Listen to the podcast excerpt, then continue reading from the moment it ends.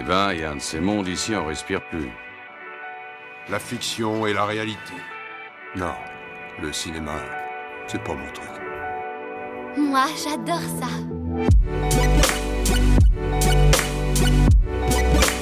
C'est vraiment un navet, ce film.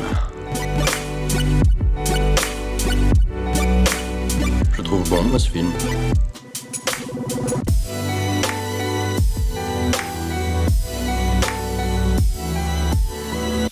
Te raconte. Voyons voir. Bonjour, bonsoir et bienvenue à l'Hôtel Adriano, le podcast où nous vous faisons découvrir ou redécouvrir le cinéma d'animation japonais. Je m'appelle Boris et je vous retrouve comme d'habitude avec Julien, mon comparse de l'autre côté de l'écran. Comment va? Eh bah ça va, super, super. Aujourd'hui, on continue notre découverte euh, d'un grand réalisateur, non? C'est ça, aujourd'hui on vous parle du second film de Satoshi Kon, celui qui, après la surprise Perfect Blue, va le confirmer comme l'un des plus grands réalisateurs de l'histoire de l'animation japonaise. Il sera encore question de la frontière très mince entre réalité et imaginaire à travers la vie d'une actrice, mais cette fois le cinéma ne sera pas une simple toile de fond pour l'histoire, mais bien le cœur battant du récit d'une vie. Épisode 34, donc consacré à Millennium Actress, sorti en salle au Japon en septembre 2002 et sorti en salle en France pour la première fois en décembre 2019, soit 17 ans plus tard. Et pour ce qui est de l'histoire, alors on suit un journaliste accompagné de son caméraman lors d'une visite à Chiyoko Fujiwara, une ancienne célébrité du cinéma japonais, aujourd'hui très âgée, vivant recluse chez elle. Genya, le journaliste hein, donc, est un grand admirateur de la carrière de l'actrice et profite de cette interview pour lui remettre une clé que Chiyoko avait perdue il y a plus de 30 ans. Elle se met du coup à leur raconter et à nous raconter, nous spectateurs, son histoire, toute sa vie passant de film en film qui se rejoignent et alternent avec des retours à la réalité. Une vie pleine d'amour et de passion, une vie à la recherche d'un étrange inconnu, celui même qui lui a un jour remis cette fameuse clé avant de disparaître dans la précipitation, poursuivi alors par la police et devant se rendre à la guerre. Alors, un film qui est techniquement un peu moins connu que les, grands classiques, mais qui est quand même disponible à pas mal d'endroits. Oui, effectivement, il est disponible bon, dans les circuits classiques, DVD Blu-ray, et il est aussi disponible à la location pour moins de 4 euros dans pas mal de, plateformes de streaming comme euh, Google Play Movies, Microsoft Store, Orange Movies, YouTube, il y a Canal VOD sur Apple TV aussi et Filmo TV. Et il est aussi disponible à l'achat sur les mêmes plateformes pour, euh, pour moins de 10 euros, hein, euh, voilà, sur toutes ces plateformes-là. Et sinon, bon, on vous fait bien sûr confiance pour le trouver là où vous savez. Et jamais c'est la seule option envisageable chez vous, on ne cautionne toujours pas, mais au moins c'est le moyen le plus rapide pour découvrir et se faire son propre avis sur ces pépites d'animation moins accessibles. Alors Julien, si, si ma mémoire ne, me fait pas défaut, je n'ai pas à te demander si tu l'avais déjà vu avant, parce que tu m'avais dit que tu n'avais vu pour l'instant de la carrière de Satoshi Kon que Perfect Blue et euh, Paprika. Donc, si je dis pas de bêtises, tu as découvert Millennium Actress pour cette émission. Donc, du coup, dis-moi, qu'est-ce que tu en as pensé? J'ai vraiment hâte parce que je te l'avais euh, un tout petit peu hypé dans l'épisode sur Perfect Blue et un peu beaucoup plus hypé dans notre épisode de bonus. Donc euh, voilà, j'ai envie de savoir, dis-moi, qu'est-ce que t'en as, que as pensé? Exactement. Bah, en fait, il s'était, déjà euh, fait attendre, on va dire, euh, bah, grâce à Perfect Blue, qui a été un peu sa carte de visite jusque-là dans le, podcast. Moi, j'ai beaucoup, beaucoup aimé le film en tant que, bah, bah oui, en tant que film en entier, en tant qu'œuvre de Satoshi Kon, c'est-à-dire qu'il a tapé exactement là où moi je l'attendais. Mais en fait, plutôt moi où je l'attendais depuis. Parce que j'avais vu, alors pour le contexte, j'avais vu Paprika bien avant. C'était le seul film de Satoshi Kon que j'avais vu avant le podcast. Donc voilà, ça c'est pour la partie contexte. Et euh, j'ai vu euh, Perfect Blue, bah voilà, au fur et à mesure des épisodes. Et euh, en fait, j'attendais plutôt Millennium Actress étant plus proche de Perfect Blue que Paprika en soi, disons. Et en fait, c'est un peu ce que j'ai trouvé, quoi. J'ai trouvé exactement bah, ce côté. euh, Mais parce que, en fait, euh, bon, c'est un peu le titre aussi. euh, Moi, alors, moi, c'était ça le truc qui m'a vraiment, on va dire, rapproché du film. C'était. Perfect Blue parlait de ce côté fame et ce côté voilà devant les caméras euh, passer du côté bah voilà bah, au niveau de, de l'actorat et ce genre de trucs et du coup on profite de ce contexte là pour flouter on va dire la barrière entre fiction et réalité et bien évidemment Millennium Actress avec ce que j'en avais entendu et du coup le titre hein, forcément on se dit que ça va tourner au- à peu près autour des mêmes thèmes quoi. Et donc du coup c'est ça qui faisait que bah voilà j'attendais plutôt euh, Millennium Actress comme une espèce de Perfect Blue 2.0 plutôt que comme un Paprika euh, bah, bah 0.5 on va dire 0.1 puisque voilà il est arrivé avant. Et, euh, et en fait c'est exactement ça que j'ai trouvé. C'est à dire que oui effectivement moi, moi pour moi il y a moins l'effet waouh que pour Perfect Blue puisque j'ai déjà vu Perfect Blue au moment où j'ai vu Millennium Actress, mais Millennium Actress réussit à faire les mêmes choses que Perfect Blue en ayant euh, cette espèce en étant bah en, fait vu que Perfect Blue a dégagé déjà vachement de choses et dégagé le côté on va dire peut-être brouillon, même si, bon, du coup, euh, vous connaissez notre avis sur Perfect Blue si vous avez regardé l'épisode bonus. et, euh, et, du coup, bah, forcément, on, on, le considère pas du tout comme un brouillon, mais on va dire que si on met les deux côte à côte, on voit que Perfect Blue a été le brouillon pour Millennium Actress sur pas mal de choses. Et Millennium Actress, du coup, se contente d'utiliser ça pour son truc narratif et pas forcément pour faire un effet waouh en fait. Ce qui le rend euh, du coup, bien que ça tourne autour des mêmes thèmes, il va pas utiliser son génie de la même manière et j'ai trouvé ça très cool effectivement moins in your face, euh, forcément, plus calme, on va dire. Ça correspond d'ailleurs mieux avec le, bah, personnage, on va dire, euh, bah, de l'actrice, en fait, qui est, elle, beaucoup plus vieille et voilà, qui est dans un truc un peu moins tumultueux. Mais euh, voilà, moi j'ai trouvé ça très très intéressant et, et, cérébralement, enfin en fait, à la fois cérébralement et à la fois genre en termes de, de grammaire, même audiovisuel, même cinématographique, en fait, on est sur quelque chose de.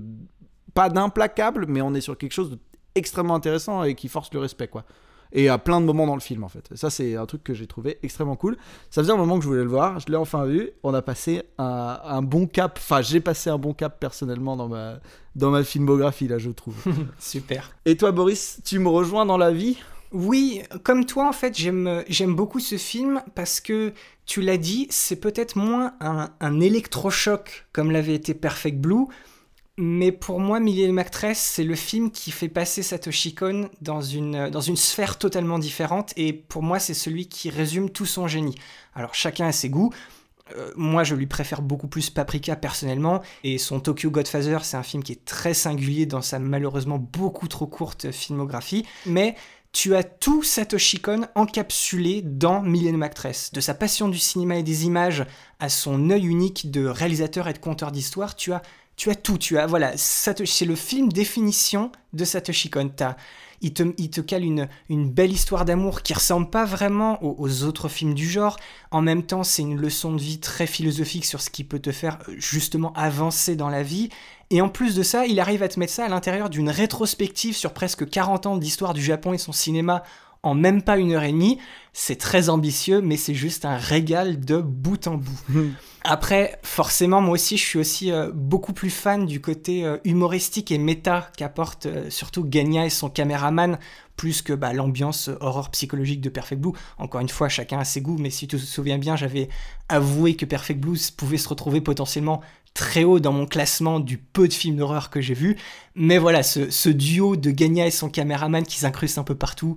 Euh, t'as ce type ultra fan qui est à fond dedans et l'autre, il essaye de suivre, il fait des remarques que toutes les personnes qui, voient, qui vont voir le film pour la première fois se font et exactement au même moment. Moi, c'est un délire que, j'aime beaucoup et qui me parle et qui me parle beaucoup. On va, on va voir que c'est un film très particulier pour Con. C'est le seul qui n'est pas du tout l'adaptation de quoi que ce soit et c'est aussi l'arrivée de Susumu Hirasawa à la musique, et c'est beaucoup trop bien. Moi, c'est des BO que tu reconnais euh, instantanément tellement ils sont uniques. Je sais pas pour toi, mais moi, je, suis extrêmement fan du travail de ce type-là. Oui, oui, et c'est d'autant plus, euh, d'autant plus reconnaissable et, on va dire euh, avec une forte identité que c'est très curieux les premières fois que tu les entends et du coup ça te marque d'autant plus. C'est ça, c'est ça. Et, en gros voilà, pour résumer en fait, si Satoshi Kon avait un peu cassé la baraque avec Perfect Blue, là avec Million Actress pour moi c'est là où il, s'envole au, panthéon des plus grands. Je pense qu'il n'y a rien en animation, en live action qui ressemble à quoi que ce soit qu'il propose dans ce film-là. Et encore une fois, faire un film aussi profond émotionnellement et si divertissant visuellement, bah voilà, c'est juste du génie, c'est tout, c'est virtuose. Et en plus, tu sens vraiment qu'il se fait vraiment plaisir sur ce film. Et pour ma part, je trouve que c'est très contagieux comme, euh, comme sentiment. Oui, bah, bah, j'ai ressenti la même chose. Et bah, du coup, au vu de nos avis, vous pouvez vous, vous douter que c'est quand même un film qu'on recommande même très chaudement. Mais en plus de ça, bah, on, va, on va un peu appuyer ça en disant un peu pourquoi ça vaut le coup euh, sur, sur un ton un peu plus objectif. On va essayer. Moi, je dirais que c'est un film très riche sur l'histoire du Japon et particulièrement sur celle de son cinéma avec une, une approche visuelle en trompe-l'œil encore plus novatrice encore que celle de Perfect Blue, hein, on va y revenir plus en détail euh, par la suite, ce qui offre du coup une, expérience passionnante dans laquelle on s'amuse à se perdre et à plonger à la recherche des différents sens de son histoire. C'est ça, c'est un film très personnel pour cette Kon Et potentiellement, voilà, c'est le film le plus représentatif de ce qu'il, pour pas faire de mauvais jeu de mots, mais de ce qu'il animait en tant que réalisateur. C'est objectivement, c'est peut-être son chef-d'œuvre en fait. C'est vraiment voilà le, le film qui encapsule tout ce qu'il voulait euh, proposer au monde de l'animation japonaise. Et c'est on, est un, un stade et on est un niveau qui est, assez exceptionnel avec ce qu'il veut essayer de nous, nous raconter. Donc voilà, c'est le genre de grand film qui est pas assez connu malheureusement, mais qui vaut vraiment le coup de s'y attarder. Donc voilà, on vous le recommande chaudement, chaudement, et surtout, hein, on vous recommande chaudement de le regarder dès maintenant, puisque avant de nous lancer, on vous fait quand même cet éternel petit avertissement hein, à tous ceux qui souhaiteraient le découvrir complètement par eux-mêmes, hein, ce film, sans rien savoir de plus. C'est donc maintenant qu'on va vous laisser à votre visionnage. Voilà, on va rien dire de plus pour pas saboter votre première impression, et on espère vous retrouver tout de suite après pour aller euh, bah, plus loin sur le film et pour que vous en appreniez euh, plus dessus avec nous. Vous aviez quelque chose à me remettre, je crois. Euh, Bien sûr, oui, pardonnez-moi. Ah. Je l'ai gardée pour vous. Mais j'espérais bien vous retrouver un beau jour et pouvoir enfin vous la rendre. Voilà. Ça fait si longtemps, je l'avais presque oublié. Euh, Est-ce que c'était la clé d'un bien précieux? Le bien le plus précieux qui soit. Merci, monsieur Tachibana. Mais comment cette clé s'est-elle retrouvée entre vos mains? Euh. Comment Eh bien, euh, une personne qui travaillait au studio est tombée dessus il y a plusieurs années? Oui. Je la croyais perdue. Je n'aurais jamais cru la récupérer un jour. Oh Oh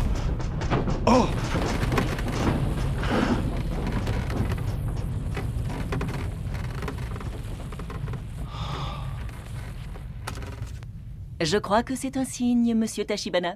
La Terre nous dit qu'il est temps de commencer l'interview. Oui. Oui, d'accord. Alors, pour remettre le film dans son contexte, on retrouve Satoshi Kon après le succès critique de Perfect Blue, hein, au moment où il se met à travailler sur un nouveau projet qu'il avait en tête depuis ses débuts dans l'animation, à savoir l'adaptation du roman Paprika de Yasutaka Tsutsui, publié en 1993. Et malheureusement pour lui à l'époque, la société qui avait distribué Perfect Blue et qui s'était engagée à distribuer son prochain film a tout simplement fait faillite entre temps, ce qui a empêché Kon de continuer à travailler sur ce projet-là. Et c'est donc en attendant un nouveau distributeur qu'il s'est penché sur une autre idée, une histoire originale qui servira de seconde interprétation du concept du coup de Perfect Blue, une sorte de film sœur avec une nouvelle perspective, mais cette fois-ci basée sur un mélange de souvenirs et de son imagination, et non d'une œuvre déjà existante.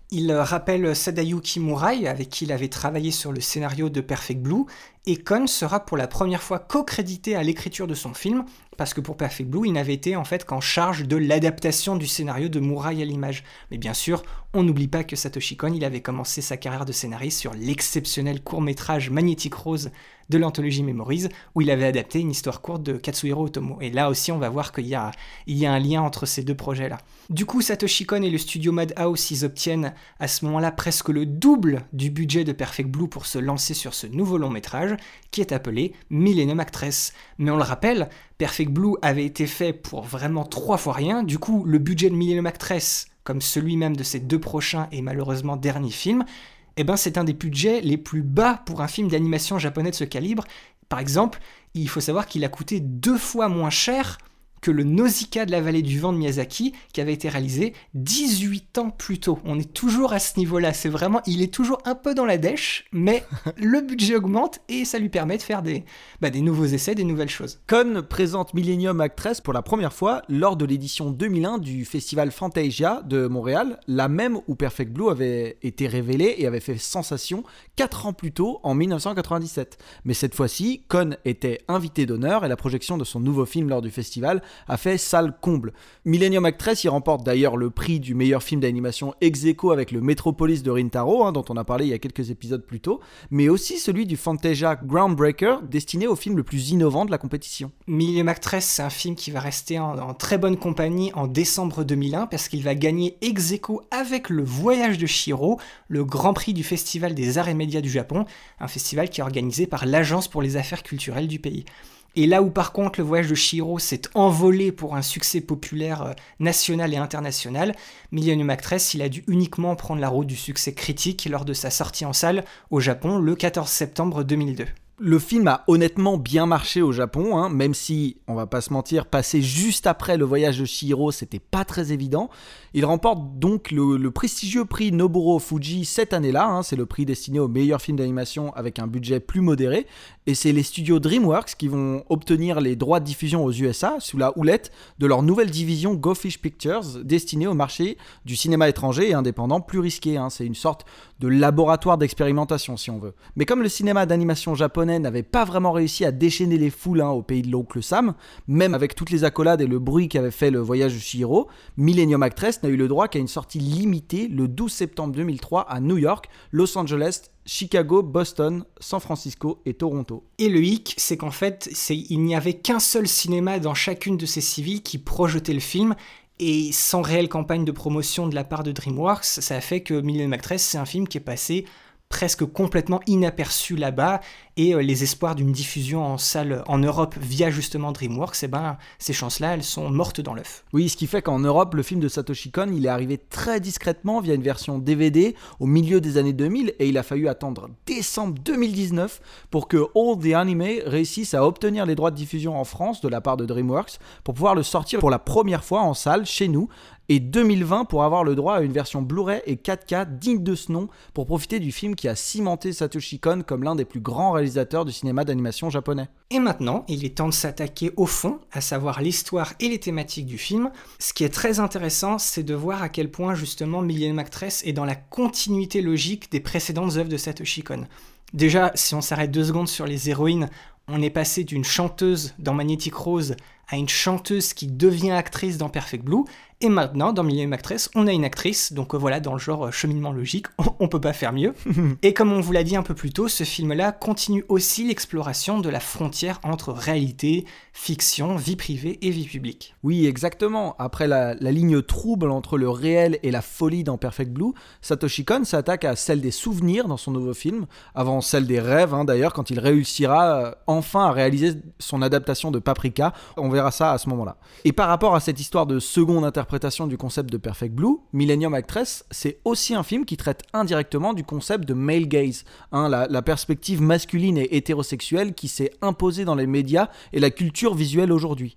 Mais là où Perfect Blue illustrait cette perspective de manière extrêmement négative, patriarcale et rabaissante, Millennium Actress met en scène cette perspective sous un meilleur jour où l'identité du personnage féminin n'est pas façonnée et contrôlée mais bien conservée et célébrée. Et pour ça, euh, Satoshi Kon, il va utiliser le même archétype de personnage mais de deux manières complètement opposées, c'est celui du fan. Dans Millennium Actress, le journaliste Genya est certes un passionné, mais il encourage la curiosité, il sert de guide aux novices, il entretient la, pérennité de ce qui le fascine. Et dans ce film-là, c'est les films de Shioko. En fait, c'est un peu le, double vertueux du mi-maniaque de Perfect Blue. Et les deux films traitent aussi de la question de l'obsession, mais on va voir que là où Perfect Blue explorait le côté nocif d'un état d'esprit qui emprisonne quelqu'un jusqu'à la folie, Millennium Actress va nous présenter un sentiment positif qui permet justement de surmonter les obstacles. Aussi, Satoshi Kon, il a jamais caché que ses héroïnes, en fait, elles reflétaient ses propres états d'esprit.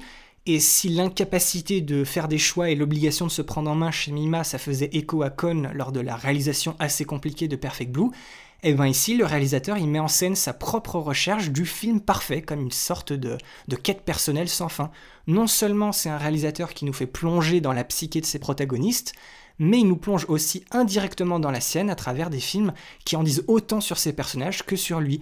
Il construit vraiment des, expériences subjectives, mais qui ont toute une réalité émotionnelle très forte et surtout universelle. Encore plus que cette idée du lien flou entre réalité et fiction, ce qui anime profondément Satoshi Kon dans ses films, c'est bien la question du point de vue.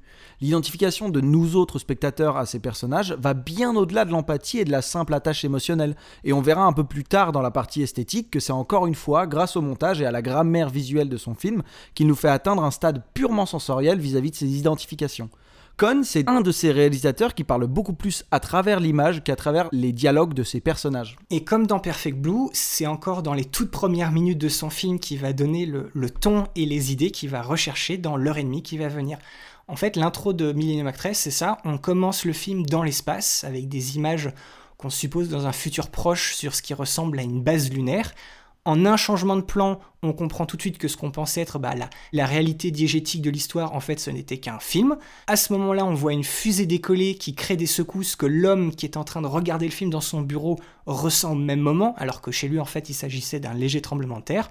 Ce type-là, il rembobine la cassette qu'il était en train de regarder, et on voit l'actrice principale dans tous les rôles qu'elle a joués dans sa carrière. C'est une séquence qui, comme ça, décrite comme ça, peut paraître très anodine, mais en fait, elle regorge de beaucoup de sens profonds. Oui, euh, voilà, il y, y, a plein de choses qui s'enchaînent. Hein. D'abord, on a ce film qui commence dans l'espace, avec vue sur les étoiles, hein. donc euh, une étoile et donc une star, avec un titre comme Millennium Actress, il n'y a pas de doute là-dessus.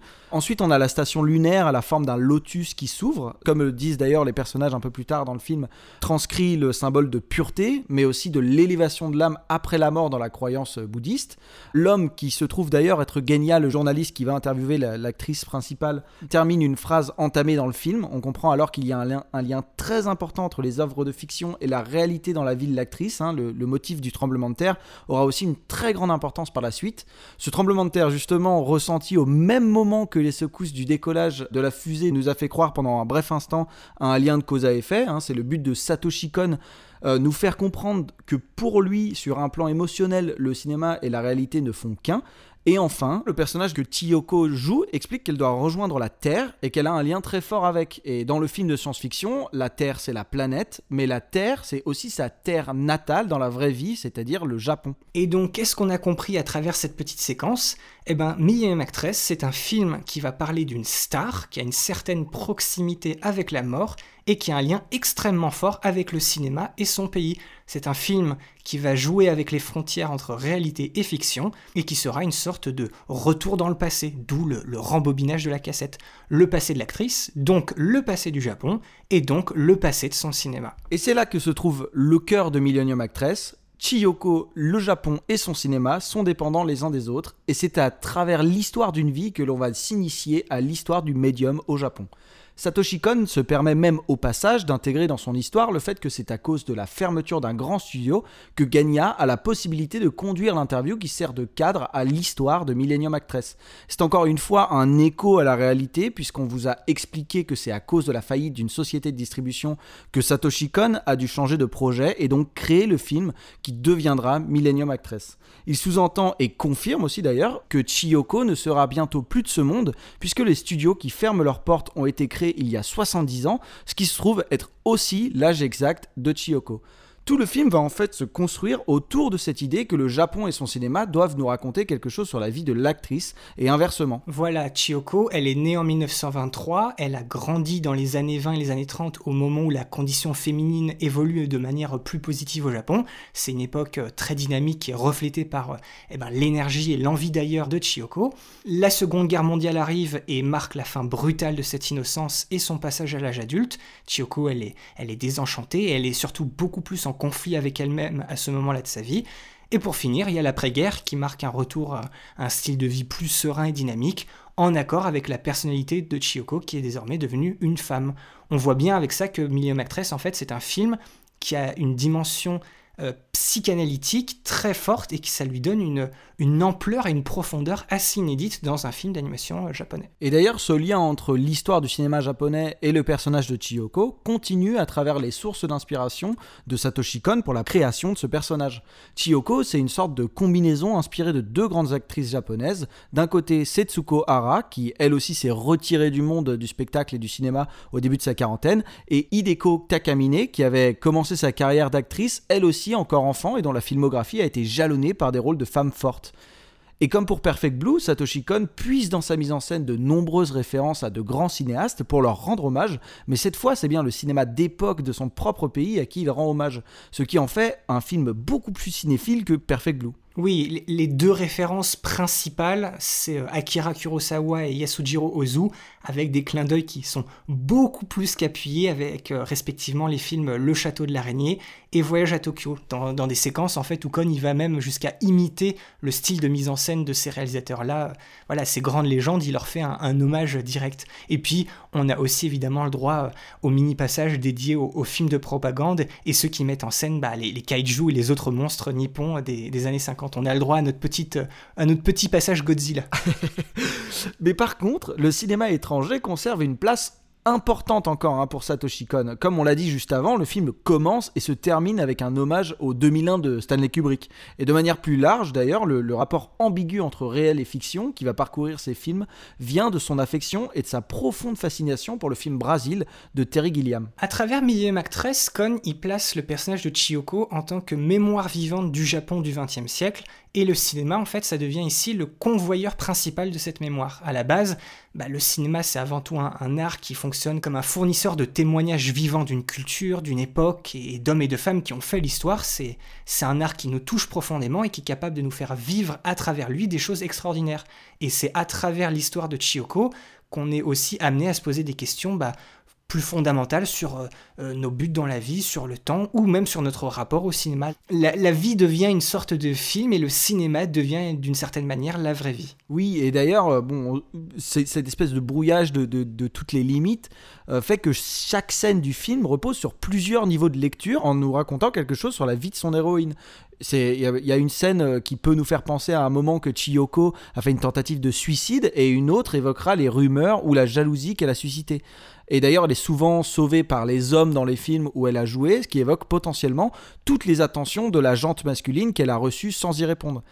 D'un autre côté, on a le motif des portes qu'elle ne parvient pas à franchir, ce qui symbolise les doutes qui l'ont empêché d'avancer dans sa propre vie. Et elle finira même par épouser un réalisateur, ce qu'on peut traduire comme une sorte d'appel au secours, puisque le cinéma et sa vie ne semblent faire qu'un, alors un cinéaste pourrait lui écrire des films qui lui permettront à ce moment de progresser dans sa quête personnelle. Chiyoko devient alors une sorte d'entité qui modèle le monde à son image au gré de son évolution le réel crée la fiction, qui influe à son tour sur le réel, qui encore une fois va influer sur la fiction, et ainsi de suite. Et le fait aussi que les 30 dernières années de sa vie eh ben, elle les a vécues euh, sans jouer dans des films et ça s'est accompagné d'une vie relativement paisible et isolée. Oui, et ce qui d'ailleurs finit de prouver cette logique qui veut que le cinéma et son existence sont liés. Et ça nous amène au dernier grand symbole du film, le, plus personnel de la vie de Chioko et donc celui qui est le plus au cœur de Millième Actress, c'est celui de la clé que Genya euh, lui rend au début de son interview. Cette clé, c'est un peu l'élément fondateur de la relation entre la vie de Chiyoko et le cinéma japonais dont on a parlé. C'est la volonté de la jeune Chiyoko de rendre cette clé à l'homme mystérieux qui lui a confié et dont elle est tombée amoureuse, qui la pousse à devenir actrice, puisqu'on a vu que le cinéma à cette époque-là au Japon, ça représente l'opportunité de voyager et donc de potentiellement partir à la recherche de cet homme. Lorsqu'elle perd la clé une première fois, elle arrêtera pendant un petit moment de tourner des films, et même définitivement la deuxième fois qu'elle la perd. Pour reprendre ses propres mots, c'est la clé de ce qu'il y a le plus important. C'est cette clé qui va ouvrir la porte de ses souvenirs, puisque c'est à cause de cette clé-là qu'elle va accepter l'interview de Genya, mais c'est aussi cette clé qui lui a permis d'avancer, de vivre et de poursuivre le but qu'elle s'est fixé, ce qui explique aussi pourquoi elle, la porte en, collier au plus près de son cœur. Oui, et c'est également le symbole de son obsession, une sorte de porte-bonheur ou talisman qui la protège de tout et de tout le monde, qui chasse tous ces gens ou toutes ces pensées qui lui disent d'abandonner la croisade qu'elle a choisi d'entreprendre ou qui essayent de la dévier de sa quête.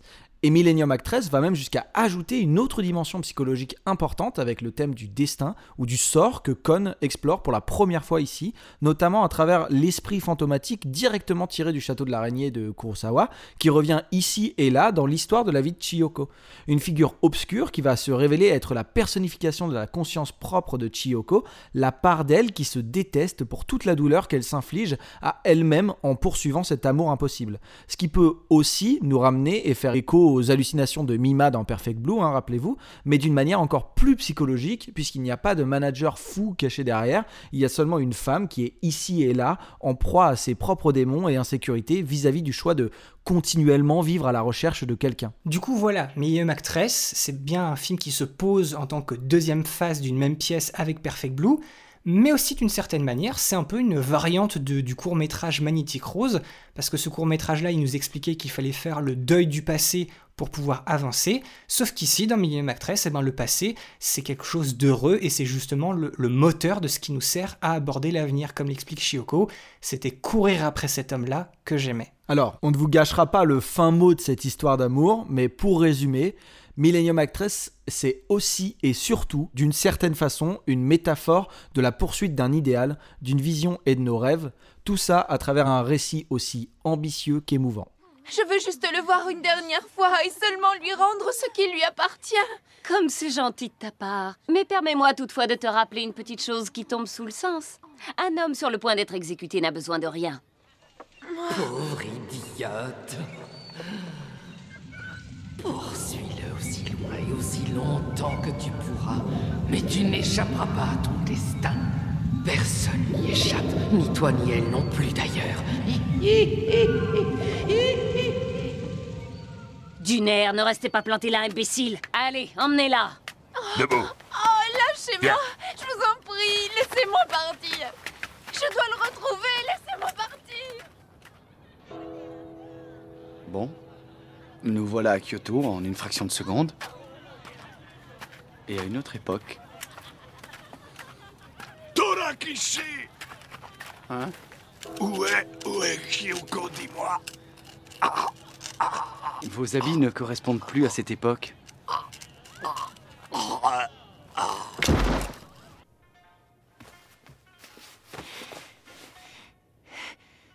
Ne me regarde pas comme ça. J'ai fait de toi ce que tu es devenu. Je t'ai absolument tout appris et tu m'as fait honte. Tu finiras par entendre raison.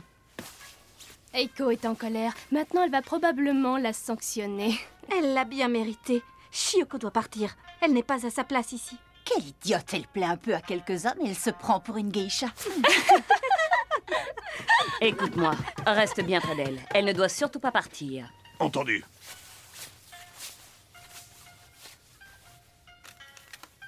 J'arrive pas tellement à m'y retrouver, je suis paumé. Ça devait pas être un documentaire. Mais oui, oui, absolument. Attention tout le monde Lotus Production présente Miss Fujiwara, naissance d'un mythe. Ah, les vieux ne savent plus quoi inventer. Après le fond, parlons un peu de la forme, à savoir l'esthétique et la réalisation du film. Et là encore, on est un peu obligé de prendre Perfect Blue comme point de référence. On vous l'a dit en tout début d'épisode, Satoshi Kon a obtenu presque le double du budget qu'il a vu sur son premier film, et quand même, ça se voit. Non seulement il est plus ambitieux dans ce qu'il raconte, mais il est encore plus confiant dans sa mise en scène. Tout est plus sophistiqué et tout est plus clair dans son approche que par rapport à Perfect Blue. Alors oui, encore une fois, d'une certaine manière, c'est un film d'animation qui aurait pu très bien être un film en live action. Il n'y a, rien de, il y a rien qui sort de l'ordinaire comme euh, dans les Ghibli. Mais par contre, ce film-là aurait coûté une blinde, contrairement à Perfect Blue. Parce que là, au niveau du changement d'époque, au niveau de tous les décors, de toutes les identités visuelles, là, il aurait fallu allonger l'argent. Ça aurait, été, ça aurait coûté beaucoup plus cher de le faire en, en live action. Exactement. Et encore une fois, là, ce, ce côté un peu plus euh, ancré au réel que des films comme euh, les films de Ghibli sont soutenus par cette animation hein, qui permet avec, euh, bah, justement qui, est d'une grande, grande, grande fidélité par rapport à des, des mouvements plus naturalistes qu'on a l'habitude de voir dans des films live action. Et cette animation, elle permet aussi, avec une facilité déconcertante, les transitions entre toutes les scènes et les époques qui peuplent le film à travers les différents rôles de, de Chiyoko. On ressent bien l'évolution du cinéma japonais durant les années 30 à 50, puisqu'elle se répercute sur le style graphique qui change un tout petit peu tout au long de ces scènes. Comme toujours chez lui, c'est vraiment une expérience extrêmement sensorielle où ce sont les images qui sont très évocatrices et pleines de sens, ce qui lui permet quand même d'utiliser une structure qui toute seule serait assez répétitive. Si on essaye de mettre sur papier la structure du film, on voit que c'est souvent le même schéma. Mais voilà, il y a toujours quelque chose de nouveau, il y a toujours quelque chose de dynamique qui fait qu'on reste dedans. On notera aussi, euh, encore une fois, la présence très forte de la couleur rouge, mais cette fois, c'est un rappel à la couleur principale du drapeau japonais et c'est surtout très visible dans une magnifique scène où tout est quasiment désaturé en noir et blanc et il n'y a que le rouge qui ressort. Et puis même de manière générale, on ressent beaucoup dans le film les influences visuelles issues des arts traditionnels japonais mais qui sont mélangées avec des images et des idées euh, euh, qui sont visuellement beaucoup plus euh, contemporaines. Oui, exactement. Et d'ailleurs, euh, bon, on parlait de, budget un peu plus fort que sur Perfect Blue, ça se voit euh, beaucoup, beaucoup dans l'animation, hein, puisque en elle-même, elle est de bien meilleure qualité que, que, sur, que sur le film euh, précédent, et tout est plus fluide et maîtrisé. Il y a toujours plusieurs niveaux d'éléments animés dans chaque plan. Satoshi Kon a même pu passer en tant que cara designer sur ce projet, et on ressent la passion et l'attachement qu'il a pour ses personnages féminins notamment.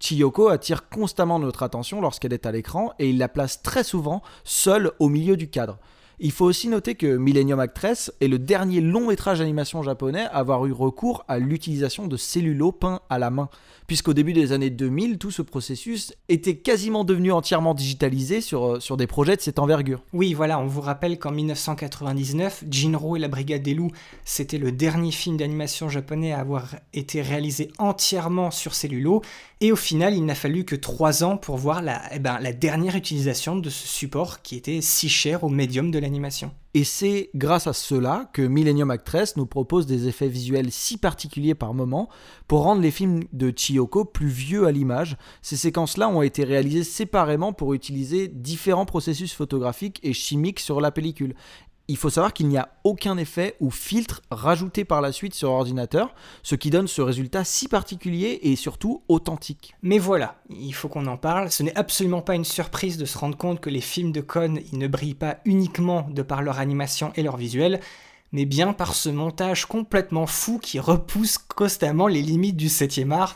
le rythme du film est très soutenu, il est constamment en mouvement, à l'image de la quête de Chiyoko, et c'est ce montage si particulier qui donne vraiment sa pleine puissance transcendantale aux images du film. Oui, tout à fait. Chaque plan arrive à répondre au suivant grâce à un simple raccord de mouvement ou de dialogue qui arrive de cette façon-là à lier différentes époques ou temporalités de manière transparente.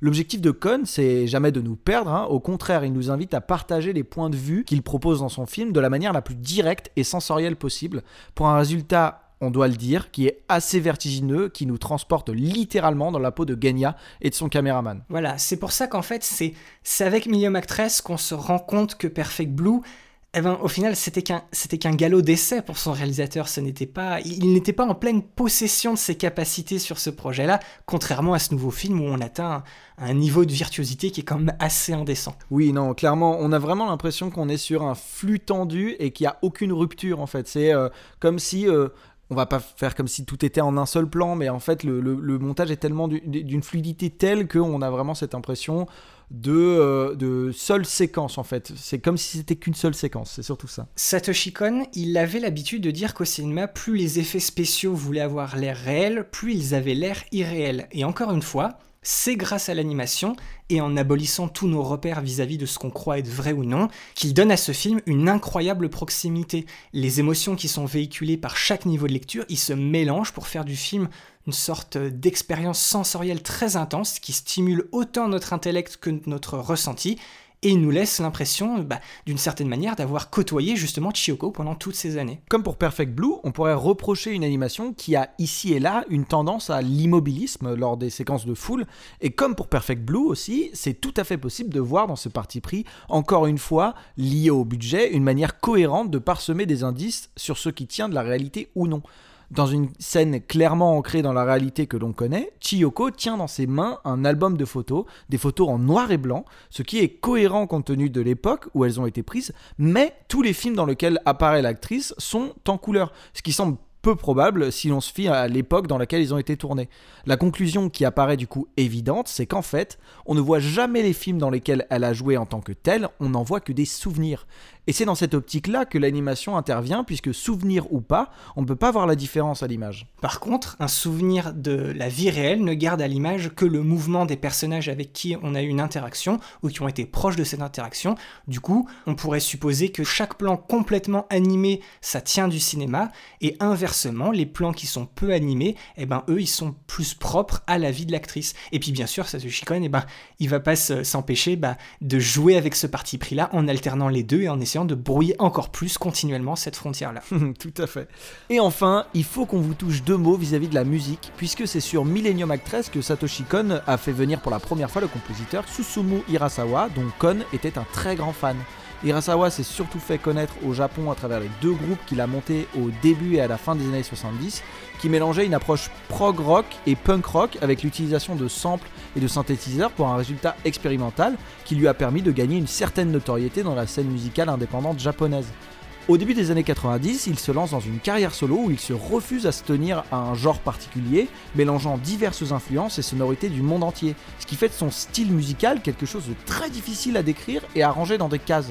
Mais c'est surtout grâce à son travail sur euh, des bandes son de projets animés que Hirasawa a gagné une notoriété internationale et surtout avec sa bande son de l'animé Berserk et les BO justement des projets de Satoshi Kon. Et justement, la BO de Minimum Actress, elle n'est pas du tout à l'image des bandes originales qu'on a eu l'occasion d'écouter dans notre émission, même si ici et là, oui, on peut sentir une petite influence de sonorité orchestrale, et à d'autres moments on a des petites sonorités qui rappellent peut-être un côté plus traditionnel japonais, eh ben l'aspect moderne et électronique est très présent, et cette BO c'est tout simplement le cœur battant du film. Avec le montage, cette musique, elle donne un, élan fou au film et c'est parfaitement en phase avec l'histoire. Et la musique, c'est au final la dernière pièce du puzzle qui va finir de graver à jamais l'esthétique des films de Satoshi Kon dans le paysage de l'animation japonaise. Et du coup voilà, on vous a, on vous a tout dit, ou presque. Du coup c'est parti pour le C'est quoi ton plan? Comme d'habitude, chacun de nous a choisi un plan qui l'a marqué pour une raison ou pour une autre,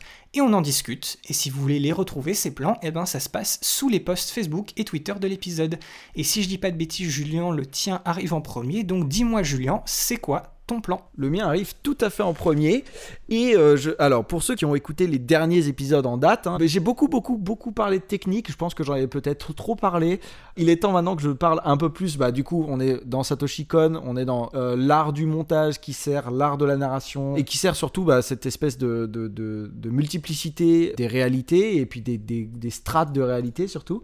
Voilà, moi je voulais prendre un, plan qui se situe quasiment à 1 heure, 58 minutes à peu près, où on retrouve euh, bah, du coup euh, Chiyoko sur un, set, un, une, un, comment on appelle ça? Un décor de cinéma, un plateau de cinéma, qui est ouvert à différents endroits. En fait, on voit euh, voilà, sous les différents angles au début. Alors on arrive, comme sur beaucoup de scènes qu'elle joue, dont elle se souvient et qu'elle raconte au final, puisque tout ça, ce n'est que voilà, ce qu'elle raconte en fait à ceux qui viennent l'interviewer. On commence sur la scène en tant que telle, donc on est purement dans la fiction, sans arriver forcément à le dire. Euh, forcément, on va jouer sur cette première strate de réalité où déjà on va commencer à essayer de brouiller les choses en disant cette première question est-ce qu'on est dans la réalité ou est-ce qu'on est dans la fiction? Est-ce qu'on raconte la biographie de l'actrice ou est-ce qu'on raconte son personnage actuellement qu'elle jouait à l'époque? Donc là, en fait, on commence à avoir cette chose-là. Ensuite, on a cette espèce de recul. On voit qu'on est sur un plateau de cinéma. On se dit, ok, donc là, on a on est sûr qu'on est sur un plateau de cinéma et on est sûr qu'on raconte la vie du coup bah, de Chiyoko en tant qu'actrice, en tant que personne. Et là, on commence à nous mettre une autre strate de réalité qui est donc un peu juste avant mon plan. Là, c'est les quelques plans avant. Donc là, les deux actrices, l'actrice qui, qui, avec qui elle joue, euh, qui est une, une, actrice un peu plus vieille qu'elle et puis qui finit par l'envier en fait, enfin qui l'envie depuis euh, déjà un sacré bout de temps, même depuis quasiment le début.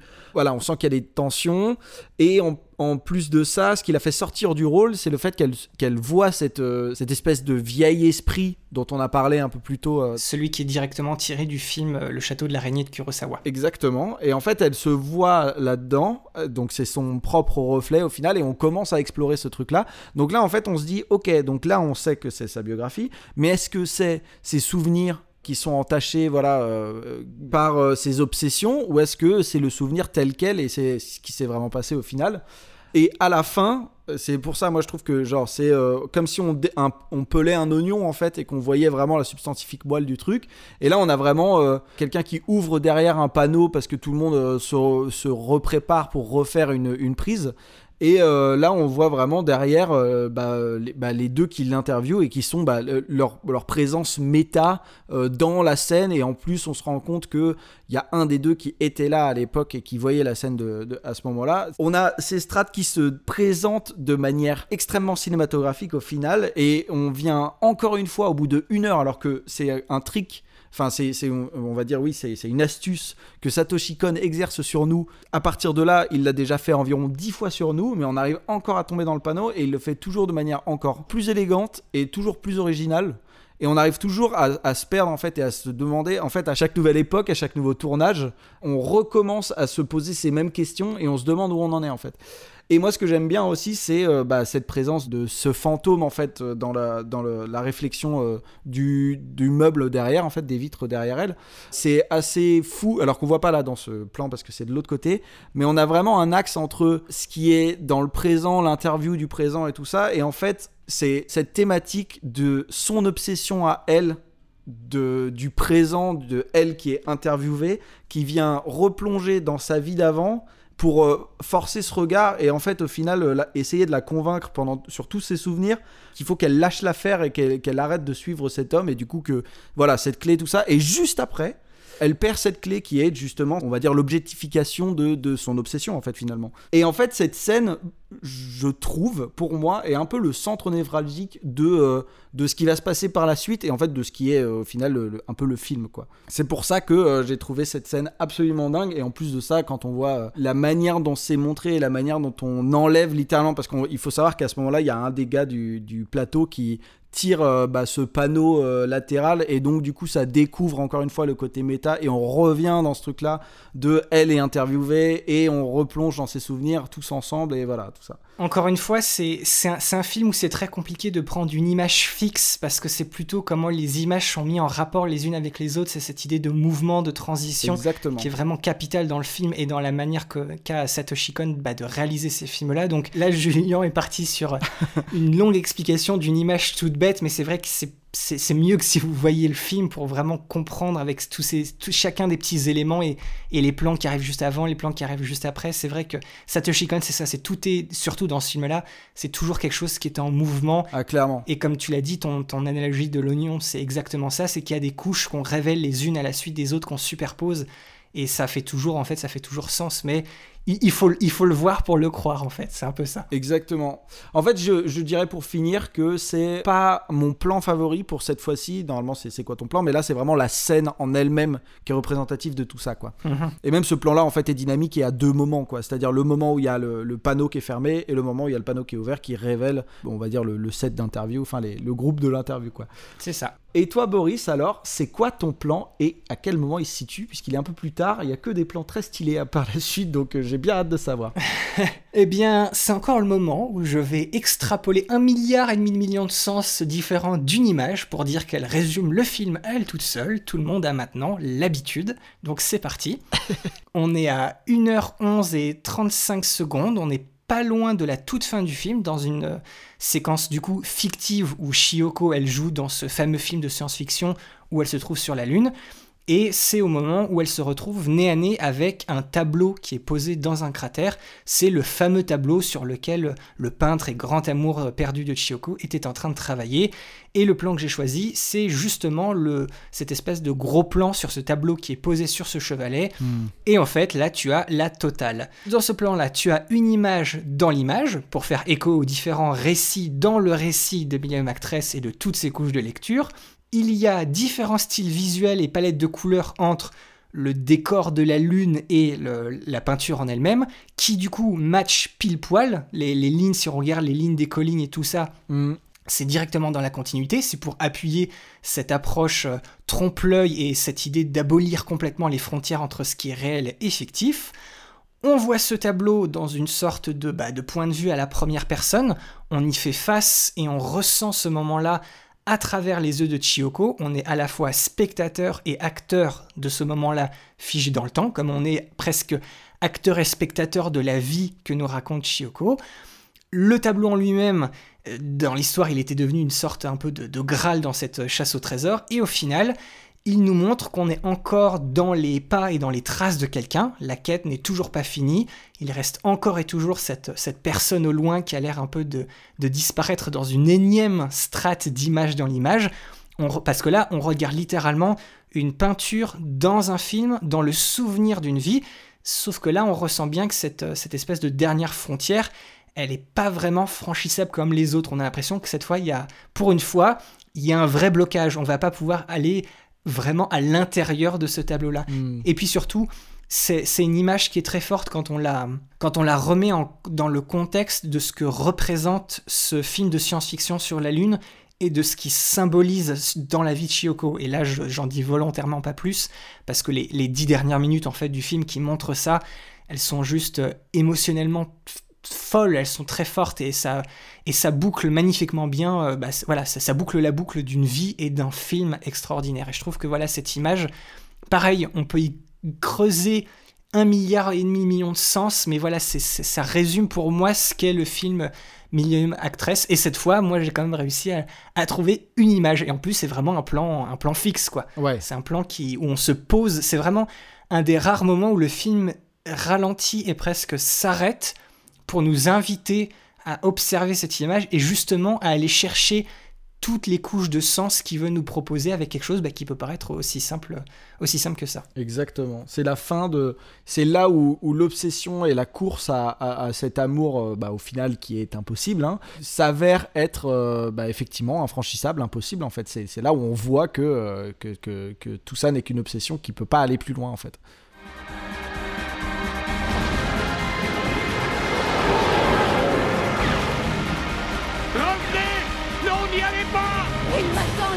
Là-bas,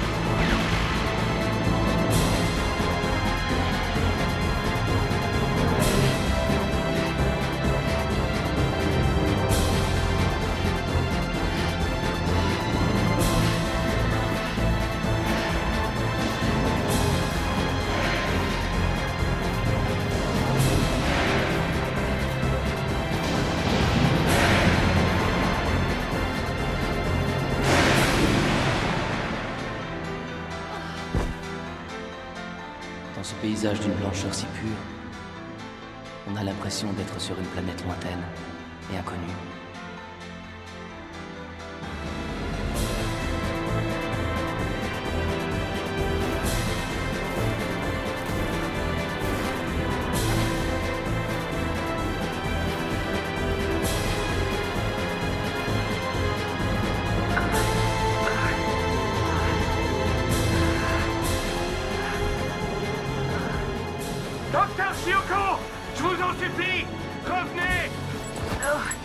Je vais aller lui rendre sa clé.